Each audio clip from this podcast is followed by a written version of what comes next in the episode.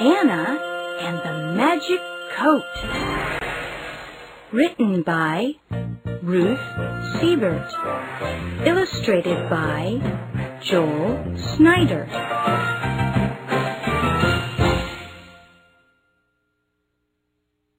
Anna looked out her grandmother's window as dark clouds piled up in the sky.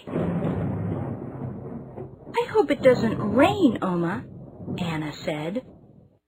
Remember what Opa told you, Oma said.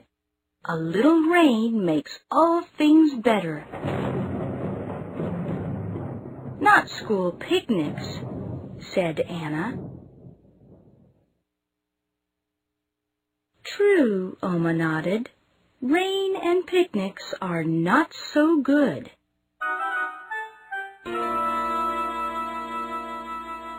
Anna looked at the box of cupcakes with pink icing. Oma and Anna had worked hard on them. Rain is not good for cupcakes either, said Anna. Oma tapped her chin. I wonder if you could, she murmured. What? asked Anna. No, Oma said. You are too young. Tell me. I was thinking, said Oma, about Opa's magic coat.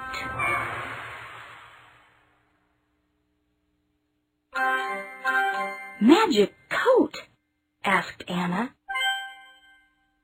It's the long coat, gray as a cloud, that hangs by the door, Oma said. Quick as lightning, Anna ran to get the coat. A sailor gave it to Opa long ago, said Oma. Whoever wears it can choose the weather. Anna put on the coat. Oof!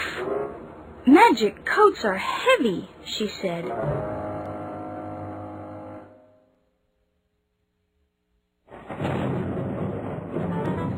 Took her cupcakes, ran outside, and shouted at the rain clouds, Be gone!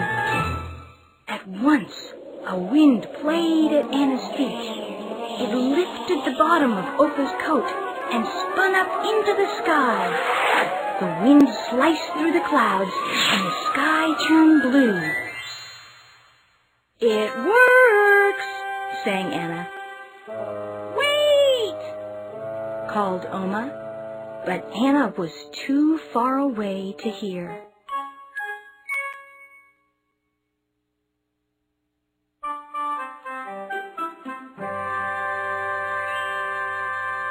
Anna set her cupcakes on the picnic table. Tag, you're it, said Jada. Anna tried to run after Jada, but Opa's coat wrapped around her feet. You could run better without your coat, Ms. Storm said. Anna peeked at the blue sky. She undid the top button of Opa's coat, and a breeze tickled her cheek. She undid the second button, and the breeze blew stronger. She undid the third, and a black cloud went over the sun.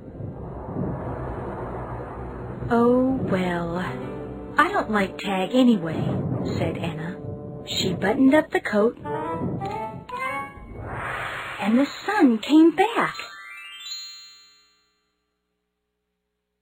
Hide and seek, shouted the children. Ms. Storm is it. Anna hid behind a tree. Opa's magic coat stuck out, and Ms. Storm found her right away. At last it was time to eat. But Anna was so hot in the magic coat that her tummy hurt. She couldn't eat one bite. Darn this magic coat, Anna said. What fun is a picnic with no games or food?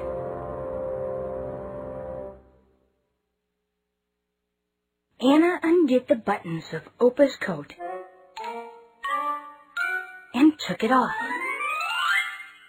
The wind swirled around her feet and up into the sky. Black clouds piled up and fat raindrops fell. Everyone, run into the gym, shouted Miss Storm. The children grabbed their plates and ran inside.